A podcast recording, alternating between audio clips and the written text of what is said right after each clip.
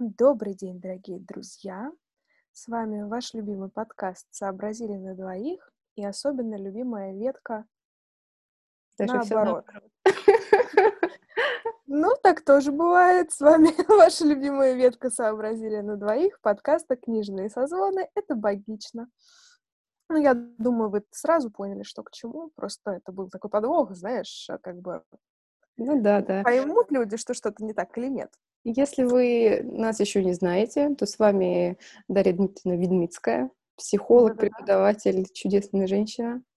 Вот этот вот человек, который вечно все путает. И Екатерина Сергеевна Маруева, которая, а, совершенно потрясающая женщина, специалист, кураторка современного искусства. Видишь, я сегодня даже играю по твоим правилам. Ну тогда я должна была быть специалисткой. Хм. Черт, ну я почти, почти справилась. Короче, женщина, которая разбирается в искусстве. В современном искусстве, да. Привет, это я. И сегодня так уж вышло, что мы решили поговорить об искусстве. Говори. Да. Вот. Сегодня мы поговорим об искусстве. Э, Я немножко расскажу о том, как я решила, что искусство — это моя жизнь. Вот. А, Расскажу, может быть, отвечу на какие-то Дашины вопросы, претензии к современному искусству. Вот. И отвечу, наверное, на вопросы, с которыми я часто сталкиваюсь, которые мне по жизни задают люди, когда знают, что я занимаюсь искусством и работаю в музее. Вот. Потому что я уже поняла, что это мой образ жизни — приходить и всем рассказывать, что такое современное искусство. Не, не искусство, понятное дело. Ну, Вот. жизнь меня научила не спорить со специалистками современного искусства о современном искусстве. Да, Действительно, зачем спорить? Да, у них все равно неправильная профессиональная точка зрения. Да-да-да-да-да. Но мне кажется, важно сразу отослать наших слушателей к одному из наших предыдущих подкастов про образование, потому что там каждый из нас делится своим таким а, пу- путем в образовании. В частности, ты там как раз рассказывала о том, как, как, как ты вообще, экономист, попала в искусство. Да, но я все равно немножечко об этом расскажу сегодня, просто там обсуждали это более подробно. Вот. А также в одном из наших первых самых выпусков, э, он, кажется, второй по счету, мы тоже говорили про нашу работу. Это был выпуск, посвященный книге «Важные годы». Вот. Ну, не то чтобы я прям сильно к вам, вас к нему отсылала, но если вам вдруг после этого подкаста будет еще интересно послушать что-то про работу, вот, то welcome. Он вас ждет там, где вы слушаете этот подкаст. Ну, давай, рассказывай, как так вообще твоя жизнь сложилась, что нелегкая занесла тебя в искусство, почти в искусствоведы? Ну, в смысле почти в искусствоведе. В моем дипломе в высшем образовании, магистратуре написано, что я, моя специальность история искусства. Так что в целом я себе искусствовед. Все началось с того, что я начала слушать э, лекции на Ютубе Ирины Кулик. Я об этом подробно рассказываю в выпуске про высшее образование, про э, искусство, начиная с конца XIX века. И эта тема меня страшно захватила, я начала ходить активно на выставки, вот все, которые могла найти в Москве. Но вообще, если так немножко э, дальше отмотать назад и обратиться к нашим каким-то первым воспоминаниям про музей искусства, я помню одно очень хорошо. Мы в целом с родителями часто ходили в музеи, но вот это одно из первых воспоминаний. Соответственно, мне было где-то, наверное, 5-6 лет, может быть, даже меньше. Но ну, вряд ли меньше пяти, потому что там я вообще ничего не помню. Мне кажется, я была дошкольницей, ну или самой первой классы. Мы с родителями отправились в Пушкинский музей смотреть, по-моему, просто основную экспозицию. Возможно, я была уже не в первый раз тогда в Пушкинском, но обычно маленьких детей вот куда? Смотреть там Древний Египет, а, греческую скульптуру, что-то такое. Живописью, как правило, маленьких детей не мучают. А тут мы точно смотрели живопись, значит, я уже была не настолько маленькая, родителям было меня не жалко. И вот мы ходим, значит, по музею, ну, наверное, уже час, может быть, больше часа. Я помню свою страшную физическую усталость, вот просто ужасно, я до сих пор ее помню. И я такая, что, типа, пожалуйста, можно мы пойдем куда-нибудь, выйдем, поедим, или там, не знаю, домой поедем. И мама мне говорит, нет, нам остались импрессионисты, это, типа, самое важное, зачем я сюда пришла, мы, мы пойдем смотреть импрессионистов. Они тогда еще висели в главном здании. И вот я, маленький измученный комочек, тащусь за мамой, И просто сквозь все вот это вот свою усталость я помню портрет Жанны Самари, который просто парит над этим моим подавленным состоянием и вот светит мне своим розовым цветом. Это, это вообще как бы воспоминание могу приходить ко мне в кошмарах. Настолько оно меня поразило. И комично, и вот такая вот судьба, значит, злодейка, что сейчас я работаю может, в одном здании с портретом Жанны Самари. И а, с тех пор, как я работаю в галерее в Пушкинском, в Пушкинском музее, я, конечно, вспоминала эту историю часто и рассказывала коллегам, как вот бедный маленький ребенок был настолько подавлен и, значит, травмирован искусством. Вот. Но, к счастью, сейчас я уже как-то пересмотрела свое отношение к Жанне. Она мне уже не кажется столь пугающей, но первое время мне реально было как-то так вот очень некомфортно на нее долго смотреть в экспозиции. Забавно то, что я знаю эту историю с другой стороны, и мне ее рассказывала Катина мама в какой-то момент времени. Но там тоже было, была, ну, как бы, одна из главных компонентов этой истории, это, конечно же, женщина, в смысле ребенок, который замученный, ходил, смотрел по музею, когда мама пришла наслаждаться. Ну, а так, наверное, часто и бывает. Вот, так часто и бывает. Даже ты, к сожалению, меня страшно виснешь, но мы ничего не можем поделать, связь опять нас подводит. Вот, извините, слушатели, если вы будете страдать от этого.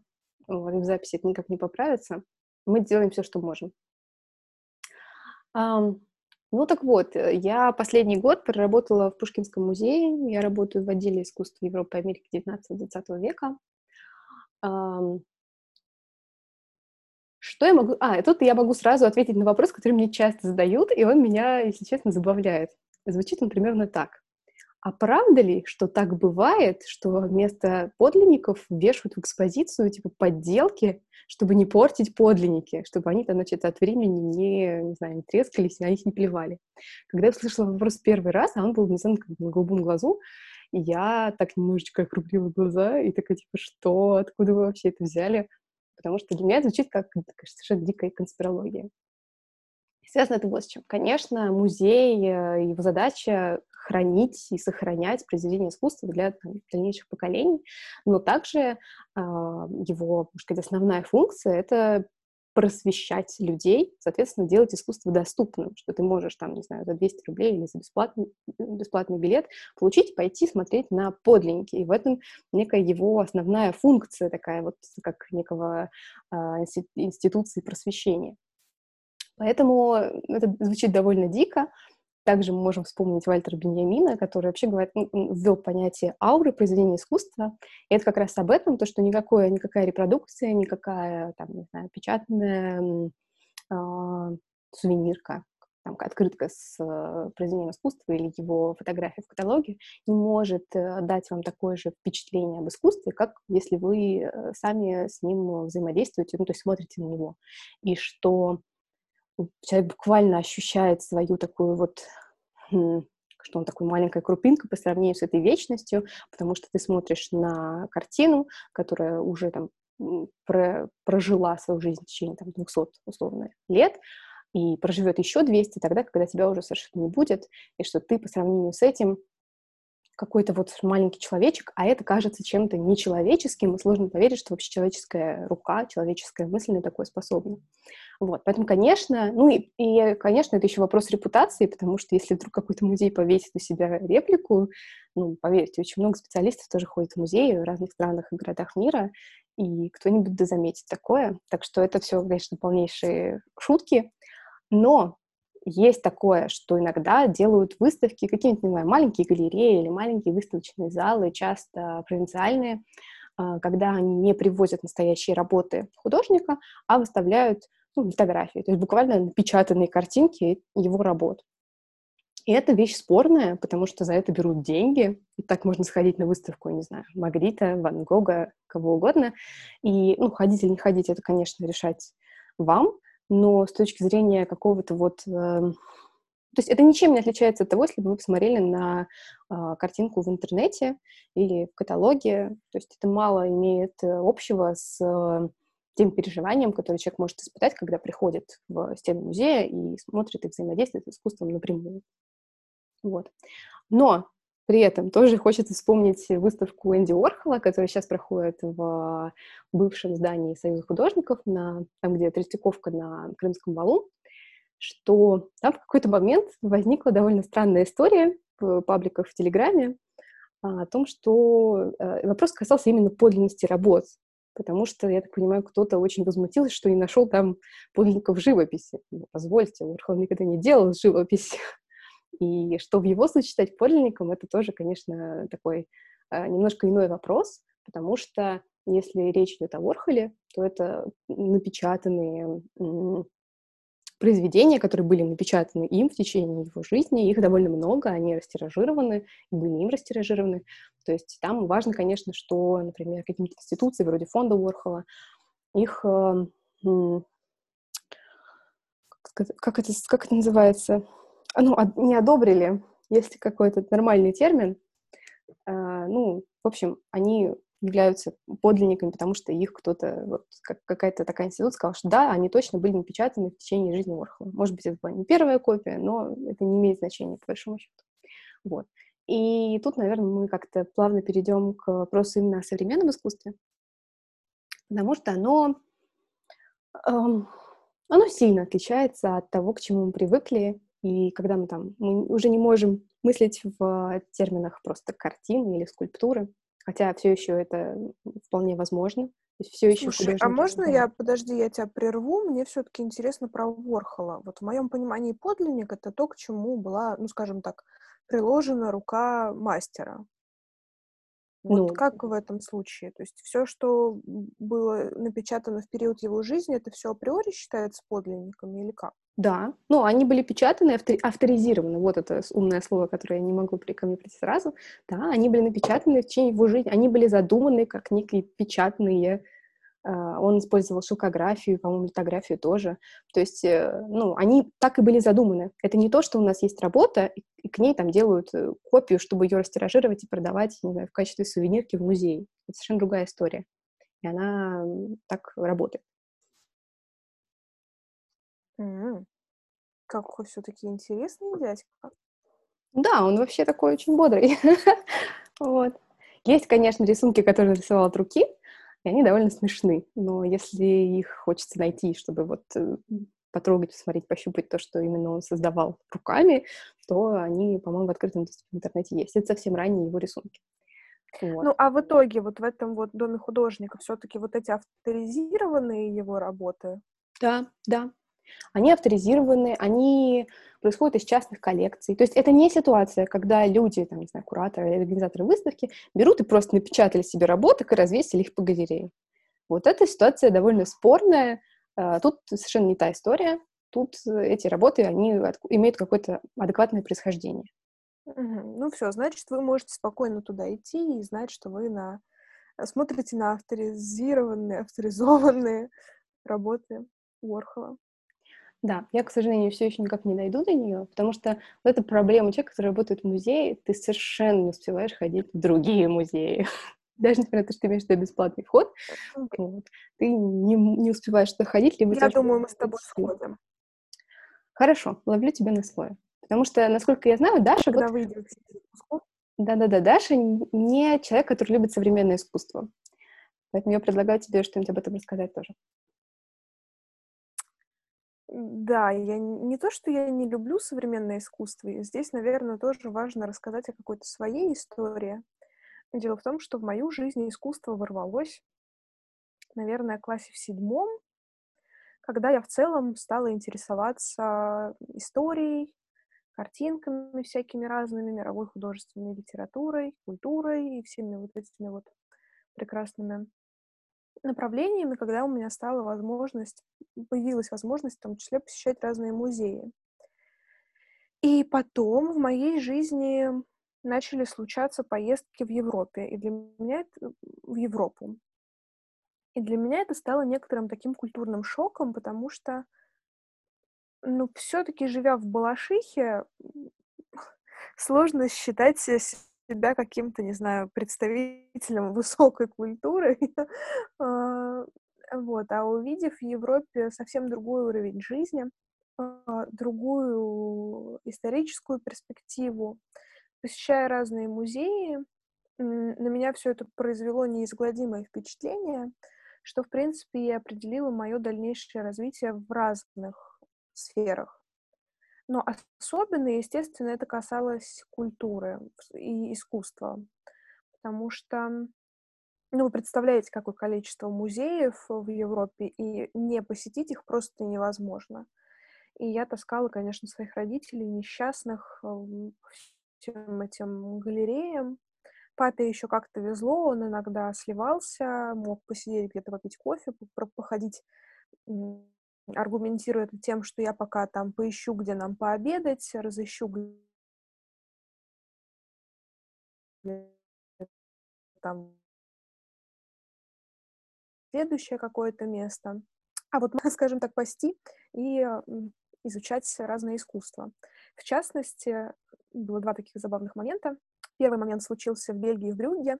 Там есть небольшая картинная галерея, которая связана с периодом искусства, когда картины были на в основном библейскую тематику. И в этой галерее вообще-то выставлялось несколько крупных работ Босха, в частности, там один его огромный триптих. И я исходила всю эту галерею, заставила маму пройти, посмотреть все эти картины. А если вы понимаете, о чем речь, то это достаточно специфичное направление искусства. Короче, мы обошли всю эту галерею, Босха не нашли. Моя мама не знает ни английского, ни другого, ни других никаких языков. И она пыталась э, в этих табличках с подписями найти что-то, что вообще отдаленно может напоминать Босха. Но как-то этот поход не увенчался успехом, и уже потом, спустя несколько дней, я в интернете увидела новость о том, что э, эти картины Босха сейчас выставлены на какой-то крупной выставке в Европе, которая посвящена ему творчеству. Разочарование всей семьи было неподдельным, потому что, ну, пострадали все, скажем так. А другой раз случился в Барселоне. Я очень люблю этот город. И я к тому моменту была уже, ну, большим таким поклонником Пикассо, Пикассо, как хотите, обзывайте. И там тоже есть его галерея, куда я, естественно, потащила маму. Папа остался там что-то делать, а мы изучали постоянную экспозицию этого, этой галереи. И маму больше всего умиляло, это был будний день, и там было большое количество визитеров, ну, как бы там дошколята, младшие школьники. А если вы когда-нибудь заставали детей э, из Европы, таких школьников в музеях, то вы представляете, что они зачастую каких-то там одинаковых жилеточках, чтобы их там не потеряли. И вот они были в таких э, там семилетки, шестилетки в желтых жилеточках, и они как уточки ходили там за своим экскурсоводом, за своим преподавателем. Это было жутко умилительно. И я вот, э, не знаю, маму больше все-таки умиляли дети, а не Пикассо, который, на которого в то время я смотрела. И вот именно с Пикассо у меня связаны самые сильные, наверное, чувства, потому что именно от его работ у меня случались такие неподдельные слезы. Но это уже другая история. Тут как раз то, о чем Катя говорила, про неподдельные переживания, когда ты вступаешь в такой контакт с какими-то отдельными арт-объектами. Ну, а самое забавное, что вообще-то мое любимое направление в живописи — это, естественно, импрессионизм, Почему естественно, не знаю, так исторически сложилось. Но когда-то, я когда училась в девятом классе, как раз со мной случился вот этот культурный шок от поездок в Европу.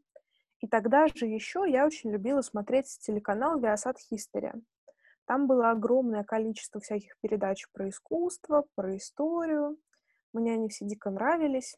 И в частности, там показывали сериал одноименные импрессионисты который рассказывает нам историю направления, историю формирования этого направления, биографии основных представителей. Это было жутко интересно. Я до сих пор люблю этот сериал. и всем его рекомендую. И вот тогда я уже, естественно, знала, кто такие Монне, Мане, чем они отличаются, а, какие там еще есть э, представители. Но тогда у меня все встало в какую-то такую единую концепцию, и к этому направлению я начала относиться с особенным трепетом. И поэтому в этом смысле для меня такое, ну, условно классическое искусство, оно всегда было нежно любимым, потому ну, так как я человек, всегда есть что-то, о чем я еще не знаю и к чему интересно прикоснуться. Вот современное искусство для меня какая-то такая э, жар-птица, не знаю, которая вроде порой красивая, но абсолютно непонятная. И, ну, я очень просто оцениваю искусство. Нравится мне, не нравится если мы говорим о каких-то картинах, то там это может быть с технической точки зрения, но это редко. Но в основном я говорю о каком-то субъективном своем переживании, связанном с отдельным произведением искусства. И говоря о современных арт-объектах, мне очень сложно формировать какое-то субъективное представление, нравится мне этот объект или нет, потому что все-таки современные художники, артисты, они вкладывают в свои... Ну, я даже не могу сказать, там, скульптуры или картины, потому что это, наверное, все больше арт-объекты именно.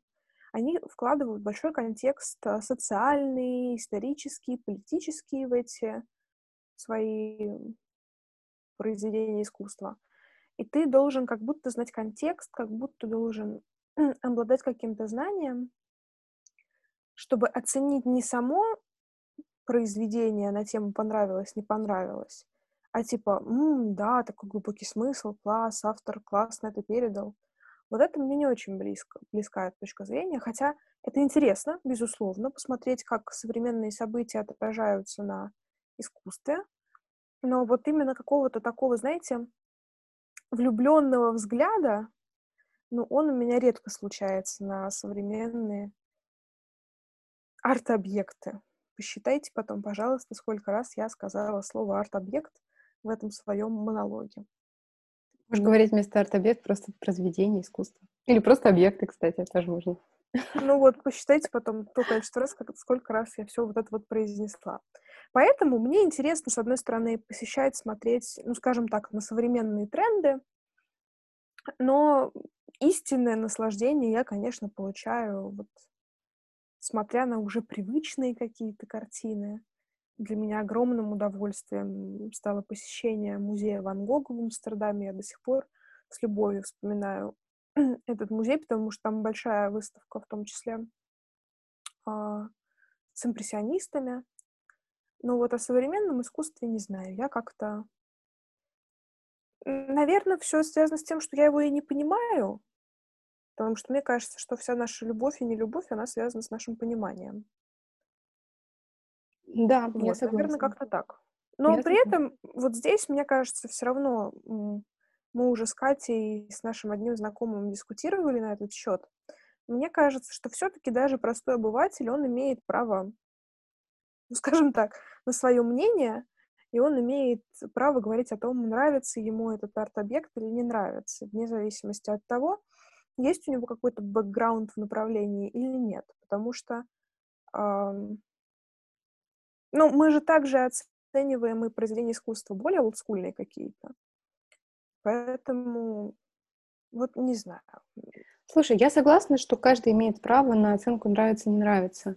Но я искренне не понимаю, когда человек начинает утверждать или спорить о том, что какой-то объект современное искусство не является искусством, исходя из того, что вот его представления, в смысле, человека отличаются от... А, его представления об искусстве, о том, что такое искусство, отличаются от этого. Потому что с ним бесполезно спорить, бесполезно ему говорить, что даже этот объект, он органически вплетен в историю искусства. И если мы прослеживаем ее целиком, то мы уже не удивляемся такому переходу и не удивляемся тому, что именно такие объекты сейчас являются произведениями искусства. В этом смысле нравится, не нравится, это супер. Это супер, если каждый человек будет для себя формулировать это отношение по отношению к любому а, произведению искусства, неважно какого периода. а, я именно выступаю против того, чтобы так сильно оспаривать вообще существование такого предметы, как современное искусство.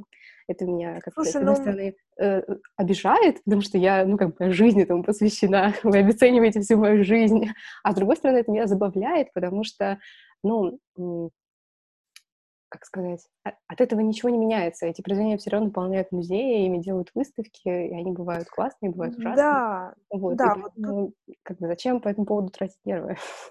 Ну и вот здесь, знаешь, мне кажется, мы все-таки сейчас перешли на ту стадию, когда у нас э, любая наука, любое знание, ну,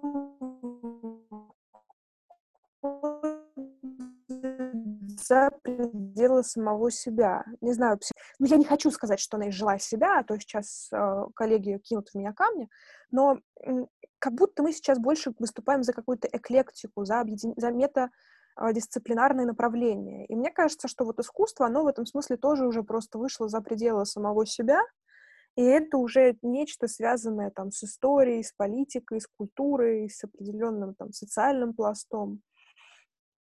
И как будто, ну не знаю, сейчас можно искусством назвать э, все, что, по мнению автора, будет таковым являться в некотором смысле.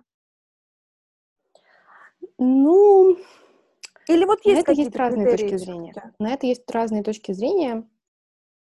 Я даже не знаю, с чего начать, потому что ты в своей речи очень много таких вот моментов э, затронула, на которых, с каждой из которых мне хотелось, как бы, не было что добавить. Я даже не знаю теперь, с чего начать. Давайте начнем, в принципе, с того, что термин «современное искусство» или по-английски это «modern art» появился, начиная с импрессионистов. И в целом импрессионисты уже считаются произведениями современного искусства. Да, Какой потом, кошмар. Потом в 60-е у нас появилось новое название, потому что все, что было до этого, все было все еще модный арт, все еще современное искусство, и импрессионисты не переставали им быть, хотя понятно, что они уже не соответствовали течению времени, и тогда уже появился, появился термин contemporary art, который все равно по-русски переводится как современное искусство, и в этом смысле мы не очень это делим. Была вот тенденция называть это актуальным искусством, но это не прижилось, Хотя я понимаю, почему были предприняты эти попытки, но вот они исторически не прижились. И современные искусствоведы российские не очень захотели э, пользоваться такими терминами. Дальше. Э, есть некие подходы к тому, что мы называем современным искусством. Первый подход хронологический.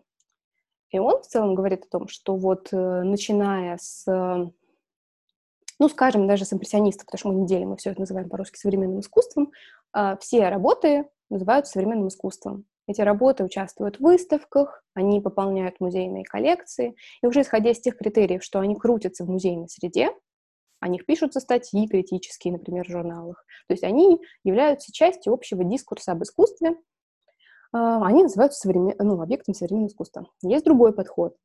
Он такой более простой, что ли. Но вот, честно говоря, его очень хочет э, применять, например, Министерство культуры. И оно говорит, вот все, что сейчас продается как, как объект современного искусства, вот то и есть современное искусство. Вот ты нарисовал картину, продал ее, ну, вот, не знаю, просто своему другу, условно, до, даже не выходя там с квартиры. Это будет современное искусство. К этому вопросу, к этому подходу есть много вопросов, потому что эти работы, они так и остаются некими объектами экономического обмена между людьми, но при этом а, мы понимаем, что они, скорее всего, никогда не попадут в профессиональное поле. Работу, которую вы купите, я не знаю, в переходе у Крымского вала, никогда не, она никогда не будет висеть в музее как объект современного искусства. Она никогда не попадет на выставку современного искусства. Не знаю, к сожалению или к счастью, но это так. есть третий э, подход, который говорит, что современное искусство должно вычленять из современности то, что покажет нам нас как современников. То есть оно имеет такой объединяющий характер для людей. Что такое сейчас? Мы очень плохо это понимаем. У нас есть представление о том, что такое прошлое, у нас есть какие-то мечты о будущем. Но что такое сейчас, какие процессы происходят сейчас, осмыслить в моменте просто обычному человеку на самом деле довольно сложно. И в этом смысле искусство может служить таким эм, медиатором Оно нам вдруг вычленит из современности, из каких-то вот современных контекстов то, что нас всех объединяет, то, что является какими-то важными темами для нас сейчас. Это третий подход.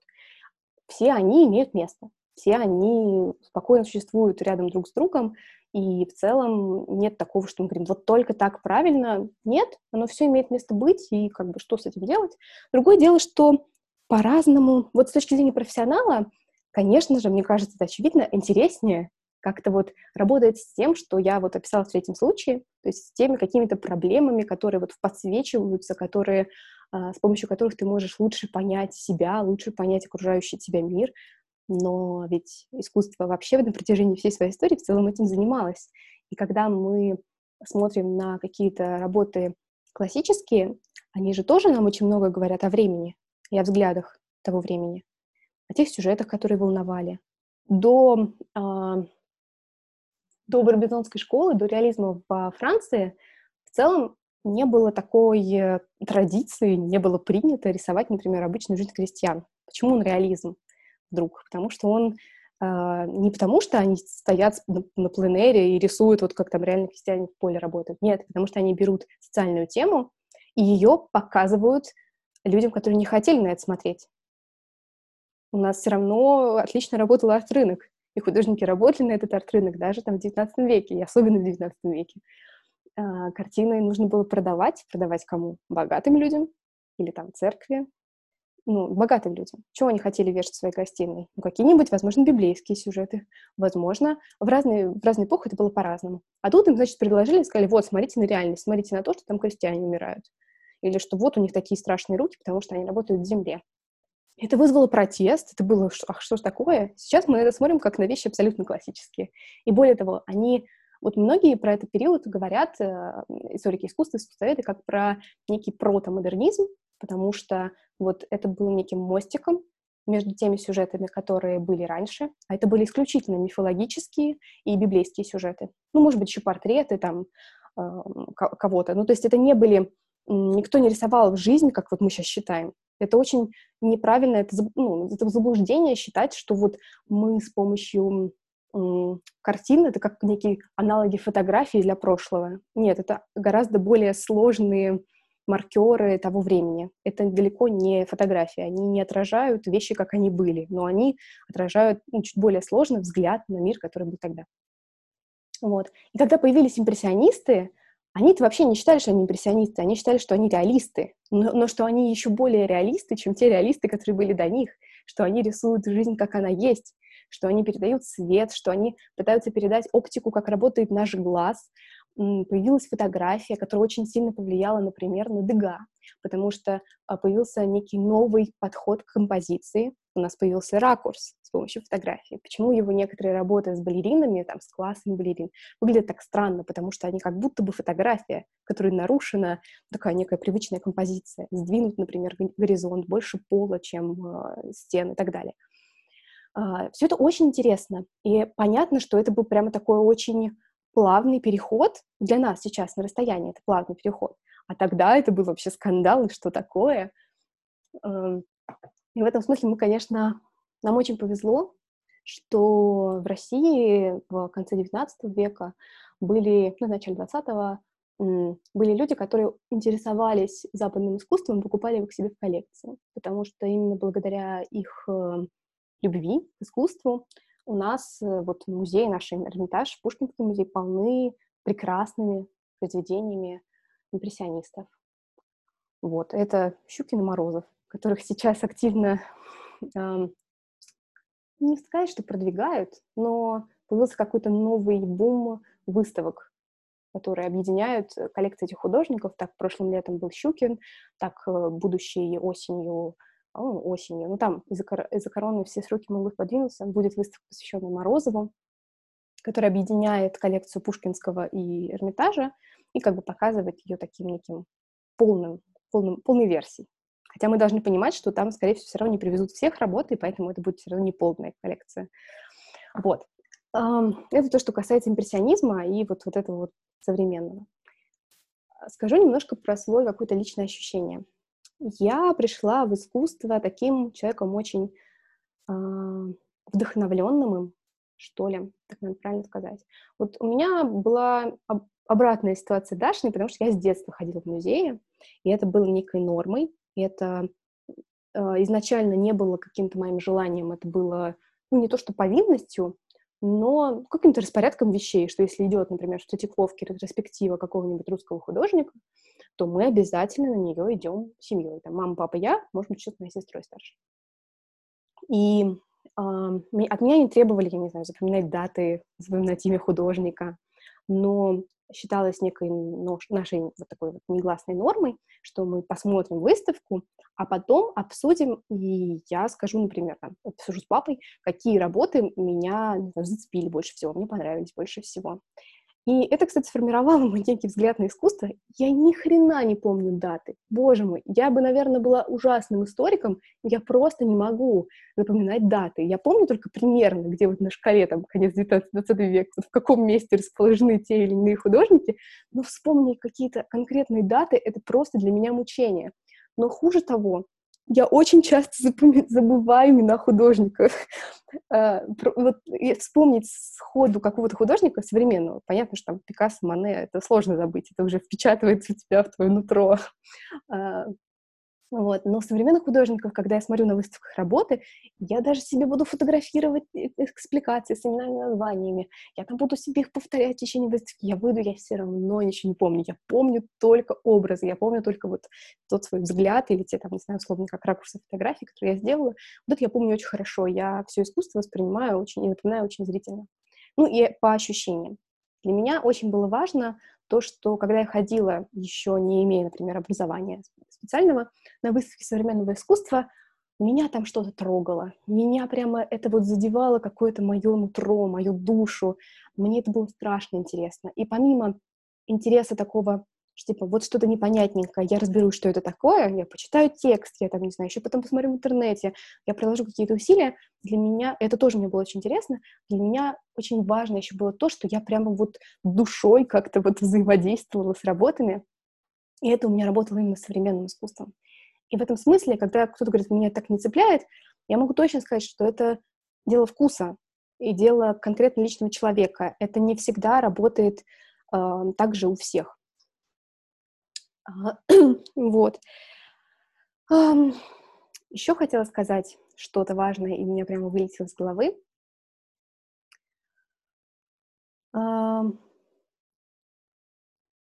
У нас что-то пошло не так с записью, но я надеюсь, что вы меня все еще слышите. Даша, все в порядке? Ты тут, все слышно меня? А то я да. пугаюсь. Не пугайся, делай вид, что все отлично, и просто продолжай. Хорошо. Нет, я просто даже немножко сбилась с, с мысли от тех наших технических помех, помех, которые начались. Я сразу, знаешь, э, хочу сказать, дорогие гости, любители нашего подкаста, терпеть осталось недолго. В скором времени наши записи будут лучше по качеству, наверное. Мы перейдем, мы станем записываться офлайн, значит, по крайней мере, у нас не будет лагать интернет, что тоже очень важно. Да, да, так что не беспокойтесь, скоро ваша и наша жизнь станет немного лучше. Да, а, и вот что я хотела сказать. Не знаю, к счастью или к сожалению, мне немножко жалко, но а, с тех пор, как... Я последние три года своей жизни, я просто поглощена искусством. Это абсолютная правда, и мне сначала это очень нравилось, часто немножечко меня коробит, но у меня появился подкаст, соответственно, я могу еще думать о каких-то других вещах, к счастью.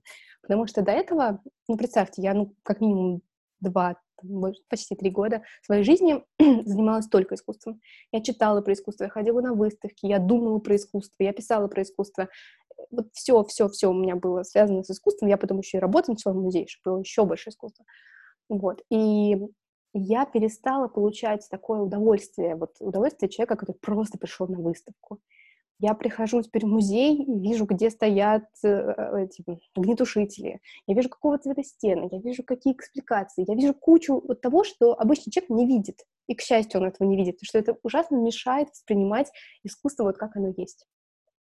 И мне очень сложно ходить на выставки, например, э, ну вот в Музее русского импрессионизма, не знаю, по-моему, она все еще идет, выставка Виноградова, Сергея Виноградова, это так называемые русские импрессионисты.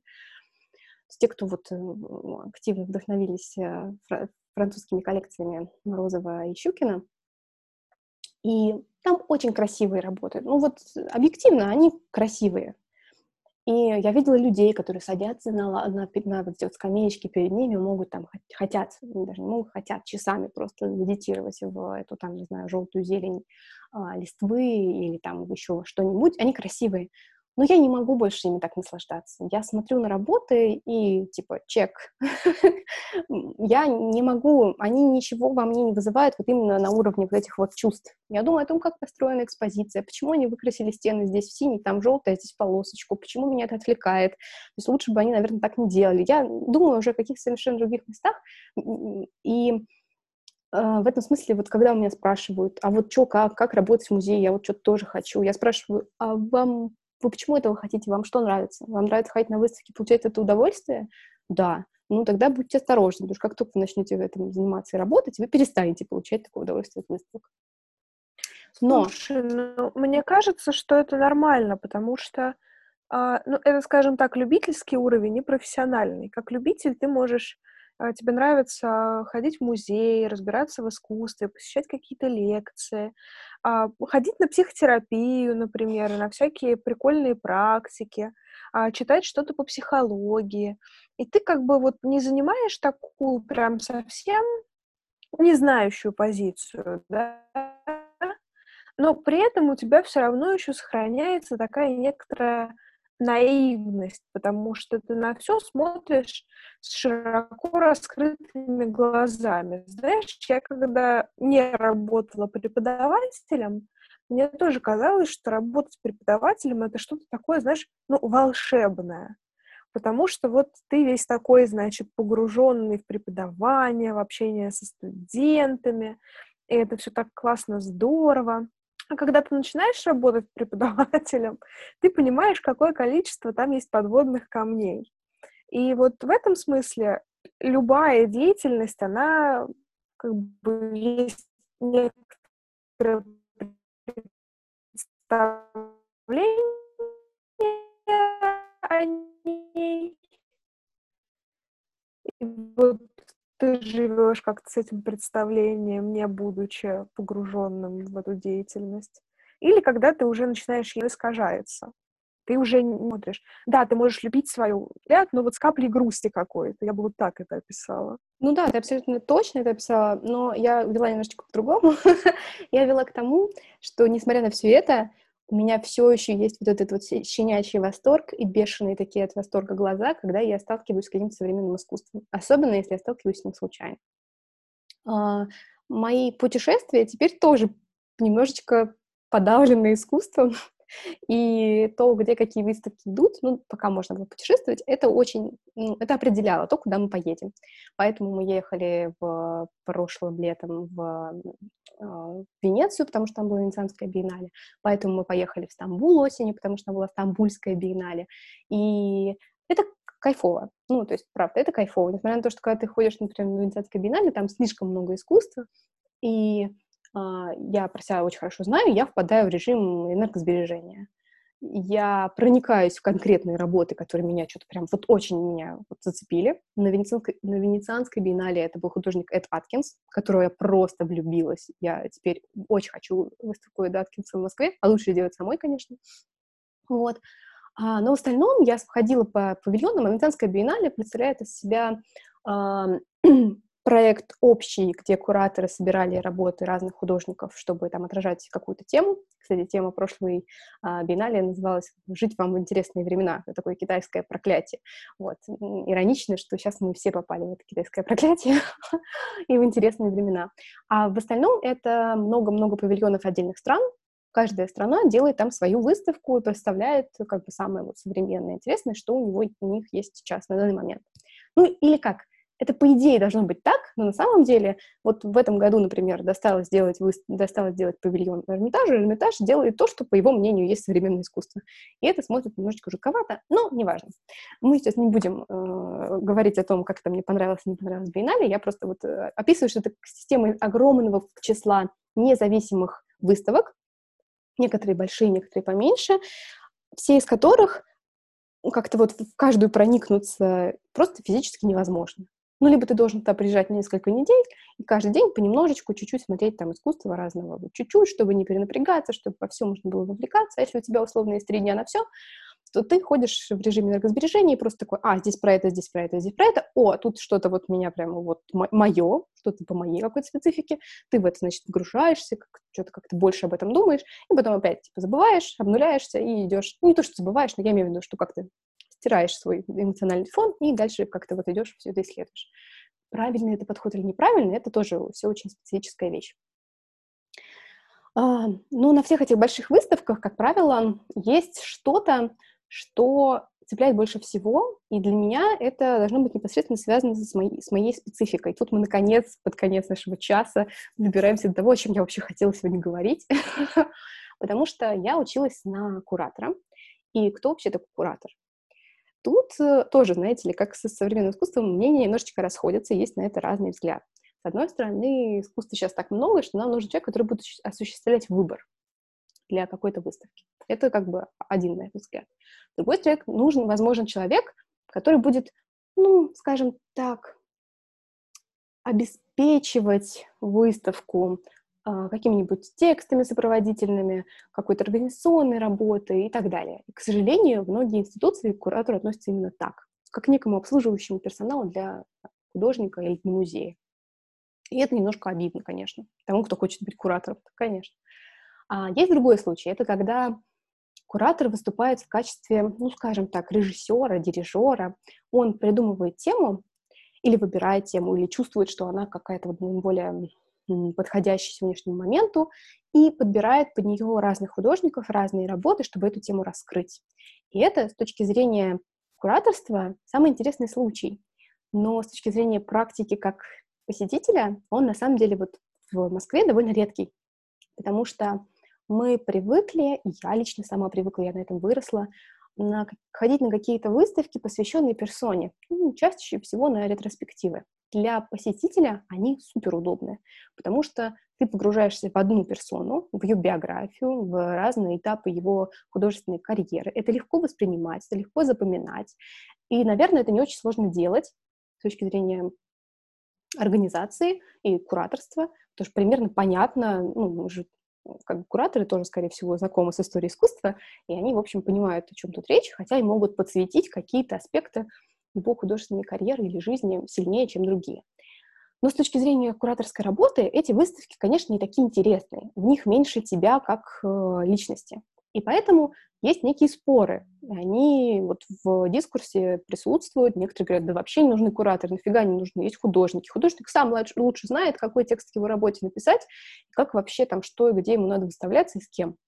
И это тоже ок. Есть выставки, которые делаются, например, а, группой художников и они не имеют как такового куратора над ними. Или есть, э, куратор есть, но он исполняет исключительно какую-то такую организационную э, функцию. Более того, куратор — это как бы вещь, которая не так давно появилась на самом-то деле. Она появилась э, примерно в то же время, когда появился термин именно contemporary art, и когда искусству понадобился некий проводник, который бы доносил его до зрителя. Собственно, он именно с этого начался, потому что до этого искусство, какие-то вот выставки современного искусства чаще всего делались сами, самими же художниками, либо человеком, который владеет помещением, ну, типа галереи. Вот есть галерист такой-то, он делает в своей галерее такую-то выставку с привлечением таких-то, таких-то художников. В нынешней терминологии он выступает как куратор. Вот, что я хотела сказать про кураторство. И я хотела сказать что-то... А, про свою специализацию невозможно быть экспертом в области всего, и поэтому, как правило, каждый искусствовед выбирает себе э, какой-то период, которым, или там, какую-то страну, искусством которым он занимается. У классических искусствоведов все довольно легко, как мне кажется, хотя я просто смотрю со стороны, и, может быть, я не знаю всех подводных камней. Uh, у нас в отделе тоже есть люди, которые занимаются больше, там, не знаю, 19 веком, есть которые там 20 веком, которые занимаются больше именно коллекционерами, и вот историей коллекционирования. Есть те, которые занимаются там американским искусством, есть те, которые занимаются там просто 20 веком, так довольно широко. А, я, когда писала свою дипломную работу в магистратуре, для себя определила некую тему, которая меня волнует. И несмотря на то, что, как правило, ты теряешь э, интерес к своей теме по, ну, за время написания своего диплома, диссертации, у меня такого не случилось, и тема меня все равно продолжает волновать. Она звучала как э, телесность в женском искусстве конца 20-21 века, и я как-то сначала интуитивно, на, на момент выбора темы интуитивно почувствовала, что в этом что-то есть, в этом есть что-то близкое мне как исследователю, близкое мне как человеку, а, в этом есть что-то, в принципе, интересное в этой теме, потому что а, тело, свое тело, телесность женщины-художницы 20 века понимали и исследовали по-разному. Хороший пример — это Луиз Буржуа. Почему он хороший? Ну, хотя потому, что недавно в Москве была ее выставка, и, возможно, вы ее посмотрели. А, меня абсолютно трогают и вот э, эмоционально вовлекают ее работы из текстиля, ее, ну, я не могу сказать, что это куклы, хотя они, конечно, похожи больше на тряпичные куклы, но скульптура, скажем так, из текстиля, а, связанные с деторождением, с, там, с младенцем, с пуповиной, со всей вот этой вот историей. И другие. Это, ну, как некая иллюстрация моей темы, тоже вам подходит. Есть э, художница, тоже прекрасная совершенно, Алина Шапошникова, или Шапочников, она э, поль, полька по происхождению, работала в Париже, честно, тоже уже умерла, она делала слепки с своих губ, с груди, которая была поражена раком и так далее. То есть это тоже была такая иллюстрация. Но э, в целом не то, чтобы меня это очень удивило, но большую часть моей э, работы, моего исследования занимал перформанс, и феминистское искусство 70-х годов, потому что там, конечно, телесность прямо развернулась вот по полной. И об этом я могу говорить долго, у нас очень мало времени, поэтому я не буду сейчас читать целую лекцию про телесное и женское искусство, но это очень интересно. И теперь на многие работы, на выставках, которые я, например, хожу, я особенно отмечаю вещи, которые связаны именно с телесностью, с переживанием тела. Не обязательно у женщин художниц, но как правило, их работы бывают э, в этой теме наиболее яркими. Вот. Из того, что могу посоветовать посмотреть, потому что это часто вопрос, который мне задают, я еще не была на откры- открывшемся буквально недавно проекте молодежной биеннале, который открылся в Музее Москвы, но я туда собираюсь ходить. И, в принципе, всем советую, но, наверное, если вы неофит, если вы еще так со скепсисом относитесь к современному искусству, то, наверное, не надо. Хотя можете. Кто знает, может быть, это что-то вас в этом тоже так поразит, что вы искренне проникнетесь. Триеннале в гараже довольно странная, довольно сложная именно в том, что там кураторы а, как-то вот так хитро работают и издеваются именно над ролью куратора. Это очень важная часть работы, потому что они говорят, что мы как бы вообще не выбираем работы, работы выбирают художники из прошлой триеннале, и в этом некая фишка есть. Играет ли это на пользу или во вред, это вопрос. Я с первого раза не очень разобралась, мне надо сходить туда еще как минимум раз, чтобы как-то составить свое мнение окончательное. А, мне нравится в Петербурге ходить в галерею Анна Нова, когда я там бываю. Но, к сожалению, в последнее время, как я не приеду, она все время закрыта на экспозицию, это меня расстраивает. А, в Москве есть интересная галерея «Фрагмент». Там тоже бывают самые разные выставки. По-моему, сейчас она, к сожалению, тоже закрыта на переэкспозицию. Из того, куда еще можно ходить, ну, я всем советую ходить в Музей современного искусства. У него есть разные отделения. Есть на Гоголевском бульваре, есть на Петровке. На Петровке сейчас тоже есть какая-то большая интересная выставка. Если вы совсем-совсем неофит, и прямо вот вообще еще не ходите на выставки. Ну, тут я как бы, пользуясь своим служебным положением, всем советую идти в Пушкинский. И у этого есть вполне разумное объяснение, потому что если вы неофит, хотите посмотреть на красивое, Пушкинский вам, вас этим обеспечит.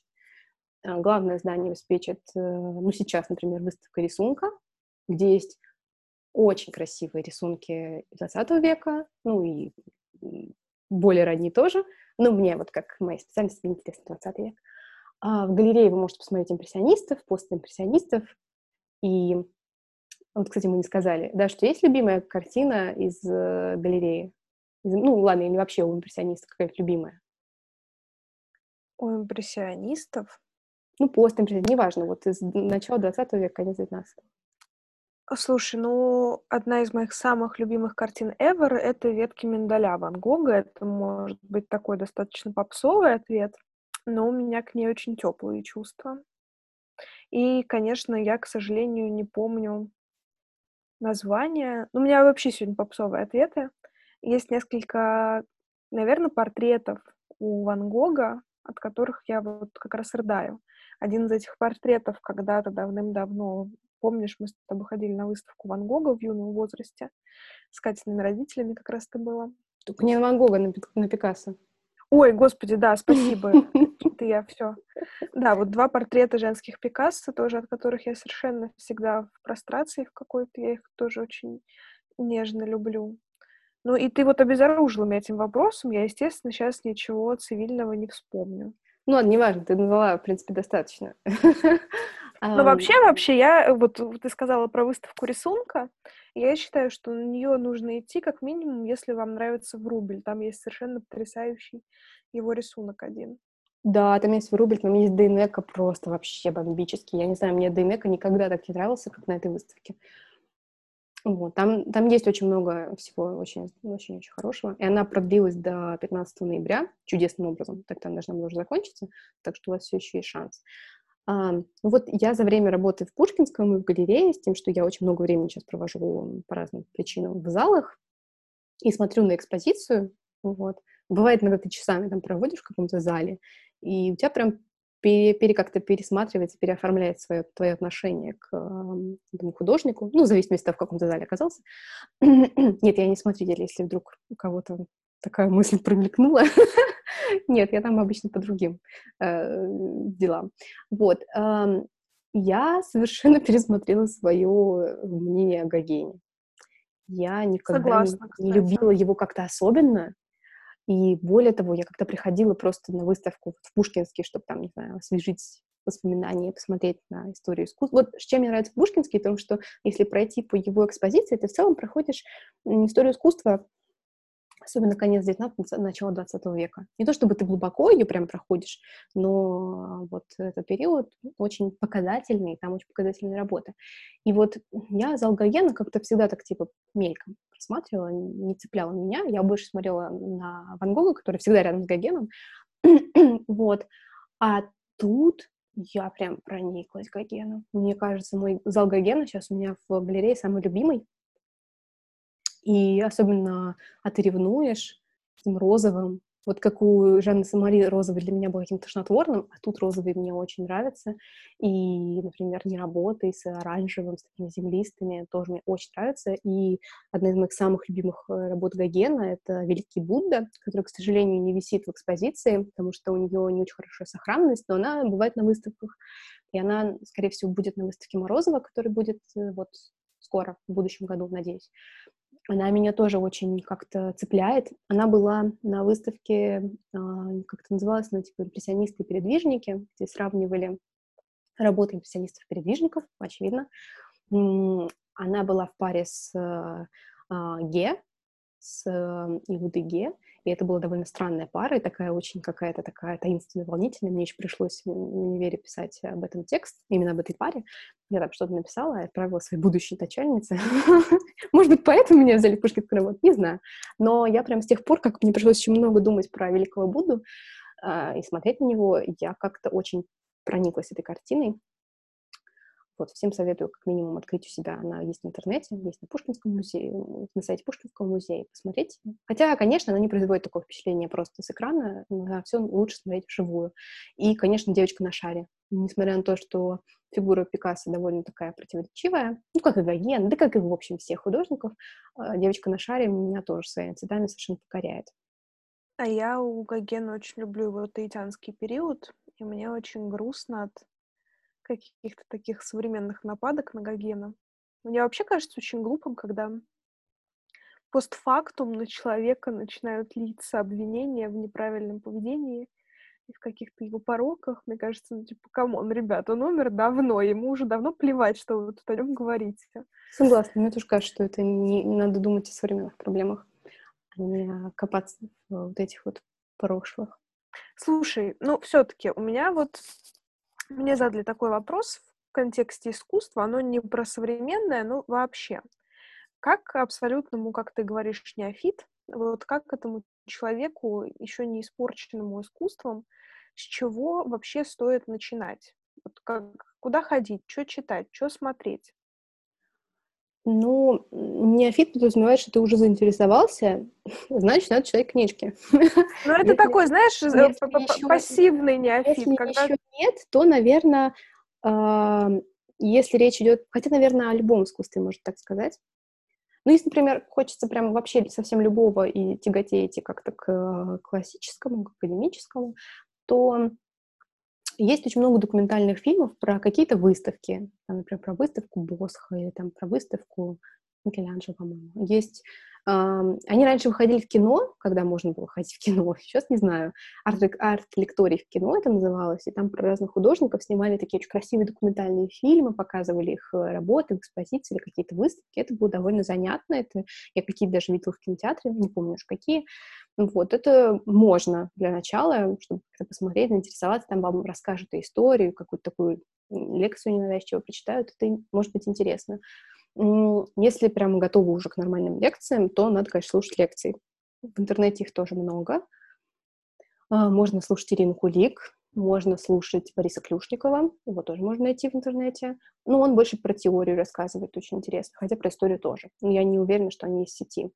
Из того, чтобы начать прямо вот читать, и это могло захватить, то э, Адмаргинем издавала и, наверное, все еще издает книгу Вальтера Беньямина «История фотографии». И там есть первый интересный текст про фотографию, и второй текст издания — это произведение искусства в эпоху его технической воспроизводимости. И там как раз про ауру есть и про вот это вот все. Беньямин пишет совершенно великолепно, его совершенно великолепно переводит, а, по крайней мере, у меня нет перевода нареканий, и Бениамин для меня был одним из таких неких проводников вообще в мир искусства. Это были чуть ли не первые книги, такие по искусству, которые я начала читать. Именно его. Они очень легко читаются, очень легко воспринимаются, поэтому я, в общем, всем советую. И дальше читать какие-нибудь биографии. Например, там демократическая биография Дюшана, или Уорхола, они тоже изданы, есть, и вот через эти вот биографии, через истории о художниках можно как-то этим всем проникнуться.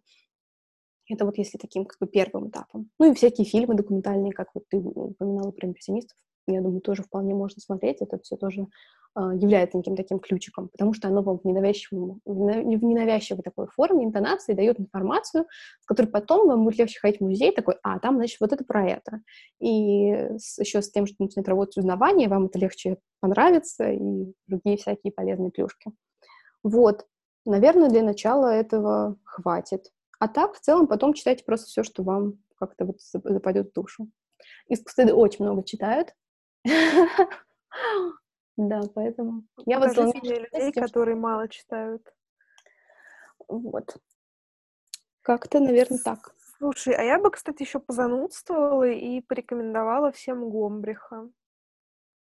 Ну, можно, да. Можно, он, он есть в сети. такой основополагающий, но очень крутой, мне кажется. Я планирую его в ближайшее время перечитать, хотя я не знаю, что я не планирую в ближайшее время перечитать. Подарите мне кто-нибудь дополнительные пару часов в сутки, пожалуйста. У меня с Гомбрихом была такая смешная история. А, я со своими коллегами проработала уже, значит, год. И, соответственно, в этот год у меня был день рождения. У нас в коллективе принято отмечать день рождения в коллективе, ну и, соответственно, дарить подарок. И на мой первый день рождения в коллективе мне подарили Гомбриха «История искусства». И я так оскорбилась потому что я же как бы училась на искусствоведа, я читала Гомбриха. И мне это было прям таким ударом в лицо, что типа, да ты только свое современное искусство знаешь. Хотя я уверена, что мне просто дали хорошую, дорогую книжку, но я как-то... Подожди, подожди, то есть вот сейчас вскрывается, что у тебя две истории искусства Гомбриха? Не-не-не, они, ну, я же сразу сказала, что у меня, конечно, такое есть, и мне поменяли книжку. Ну, смотри, Мне потому что дело в том, что я Кате дарила Гомбриха историю искусства, но я делала это с ее разрешения. Ну да, и я тогда чит... Ой, у меня была целая история. Я читала, понятно, Гомбриха, пока училась. Я писала какую-то курсовую работу, где я ссылалась на Гомбриха. Ну, как бы, на кого еще ссылаться. Вот. И чтобы ссылаться, нужно было проставить странички. А в электронной книге странички нет, а у нас прям очень был строго с этими дурацкими страничками. И я была практически на грани того, чтобы пойти купить эту книжку чисто ради того, чтобы проставить странички. Но, по-моему, я нашла в книжном открытую, незапечатанную бумаж... эту пленочку и нашла нужную страничку. вот, но потом уже сказала, Даш, подари. это, это всегда в хозяйстве пригодится. Да, я теперь смотрю на книжку, которая у Кати настольная на работе. Это искусство с 1900 года, потому что Гомбрих, он все-таки в силу времени написания, он охватил не все искусство, скажем так. Да. А вот искусство с 1900-го, если вдруг кто-то мне хочет ее подарить, ребят, сделайте это, пожалуйста, она стоит как крыло самолета. Да ладно, она стоит, ну, тысяч пять. Ну, почти как крыло самолета в книжном мире. Дешевый самолет. Да. Нет, а, про нее могу сказать только то, что она хорошо ложится, когда есть уже какое-то представление об истории искусства. Если, например, как минимум уже один цикл лекций чей-нибудь прослушан, уже тогда хорошо потом читать еще его, потому что... А есть, кстати, еще книжка Ганса Хоффмана, по-моему. Вот опять, я ни хрена не помню название и имена. Ну, в общем, это точно Хоффман, и у него тоже что-то типа истории искусств. И по ней, например, читал лекции мой, собственно, первый такой а, офлайн лектор который потом стал моим научным руководителем. Я тоже рассказывала про него, про высшее образование. Соответственно, вот во всех этих разных книгах есть немножечко разный взгляд на историю искусства. И очень интересно, на самом деле, слушать разные взгляды, то есть разные лекции построены на разной литературе, поэтому они будут про одно и то же, и в целом они не будут противоречить друг другу, но ты каждый раз так немножечко пересобираешь для себя, так, ось, ось, сюда докрутил чуть-чуть, отсюда там открутил. В общем, это интересно. И вот, собственно, искусство с 1900 года хорошо ложится на что-то, на какие-то знания. Вот.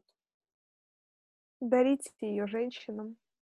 Да, она, конечно, вызывает восторг у людей, которые любят книги, потому что она большая и толстая. По крайней мере, одной точно. Ну что, я думаю, мы на этом будем заканчивать. Да, если у вас остались какие-то вопросы, потому что понятно, что мы не могли охватить все, я, наверное, даже не охватила всего того, о чем думала накануне подкаста, вот, вы всегда можете мне написать, что-то спросить, вот, спорить со мной лучше не надо, не тратьте мои нервы. Мы вот. пробовали, это не работает. Вот, поэтому, да, лучше просто пишите мне какие-то свои вопросы, я на все отвечаю, я люблю искусство. О, еще последняя э, смешная история. Ну, как смешная, это была боль прям для меня, но, но теперь я об этом смеюсь. Uh, у нас часто в галерее проходят какие-нибудь съемки коммерческие. И на этих съемках всегда должен присутствовать в зале хранитель. Собственно, почему я кучу времени провожу в зале? Потому что я выступаю в роли хранителя, и я надзираю над съемочной группой, я запрещаю им пить воду, тыкать ногами штатива в картины, трогать рамы и прочие-прочие вещи, которые делать понятно, что нельзя. Вот, но, тем не менее, иногда приходится им напоминать. Ну и вообще ты должен быть в зале, чтобы, если вдруг что случилось, ты был в курсе. Вот, и поэтому в каждом зале при съемках есть как минимум один хранитель. И тут съемок было очень много. У нас был весь понедельник, прям с 9 до 9 практически. А, там были четыре съемочные группы, соответственно, было четыре человека в разных местах. И вот я целый день ходила со своей съемочной группой, которая тоже там что-то фотографировала много раз, там в разных залах. Вот уже поздно вечером, я уже очень устала, они уже выпили всю воду, и поэтому я уже могу им не говорить, что этого делать нельзя. Я просто уже сижу на лавке, в зале Гаена, кстати, это меня немножечко бодрит. Вот. И рядом со мной сидит продюсер съемки, и она поворачивается ко мне и говорит, а это ваше хобби? Я поворачиваюсь, и мне хочется убивать. Я говорю, что это мой образ жизни. И потом э, очень вежливо объясняю ей, что мы вообще-то важные люди, могли бы выставки делать, но нам приходится сидеть с вами со съемками и объяснять нам, что нельзя пить воду и носить верхнюю одежду в зале. Вот. Эти продюсеры, конечно, ничего не смыслящие. Так что это не мое хобби, это мой образ жизни. Ты знаешь, я бы свредничала, кстати, и спросила, а это ваше тоже хобби, да, вот, вот смотреть? Делать съемки. Ну вот. Ну да ладно. Эти непонимающие люди. Да. Любите то, что делаете, делайте то, что любите. Пускай даже иногда это выжимает из вас все соки. Это точно. Спасибо, что были с нами. Да, Пишите, пока. видите, Катя готова отвечать на ваши вопросы. Так что задавайте нам их. Мы всегда на связи. Все, всем пока. Пока.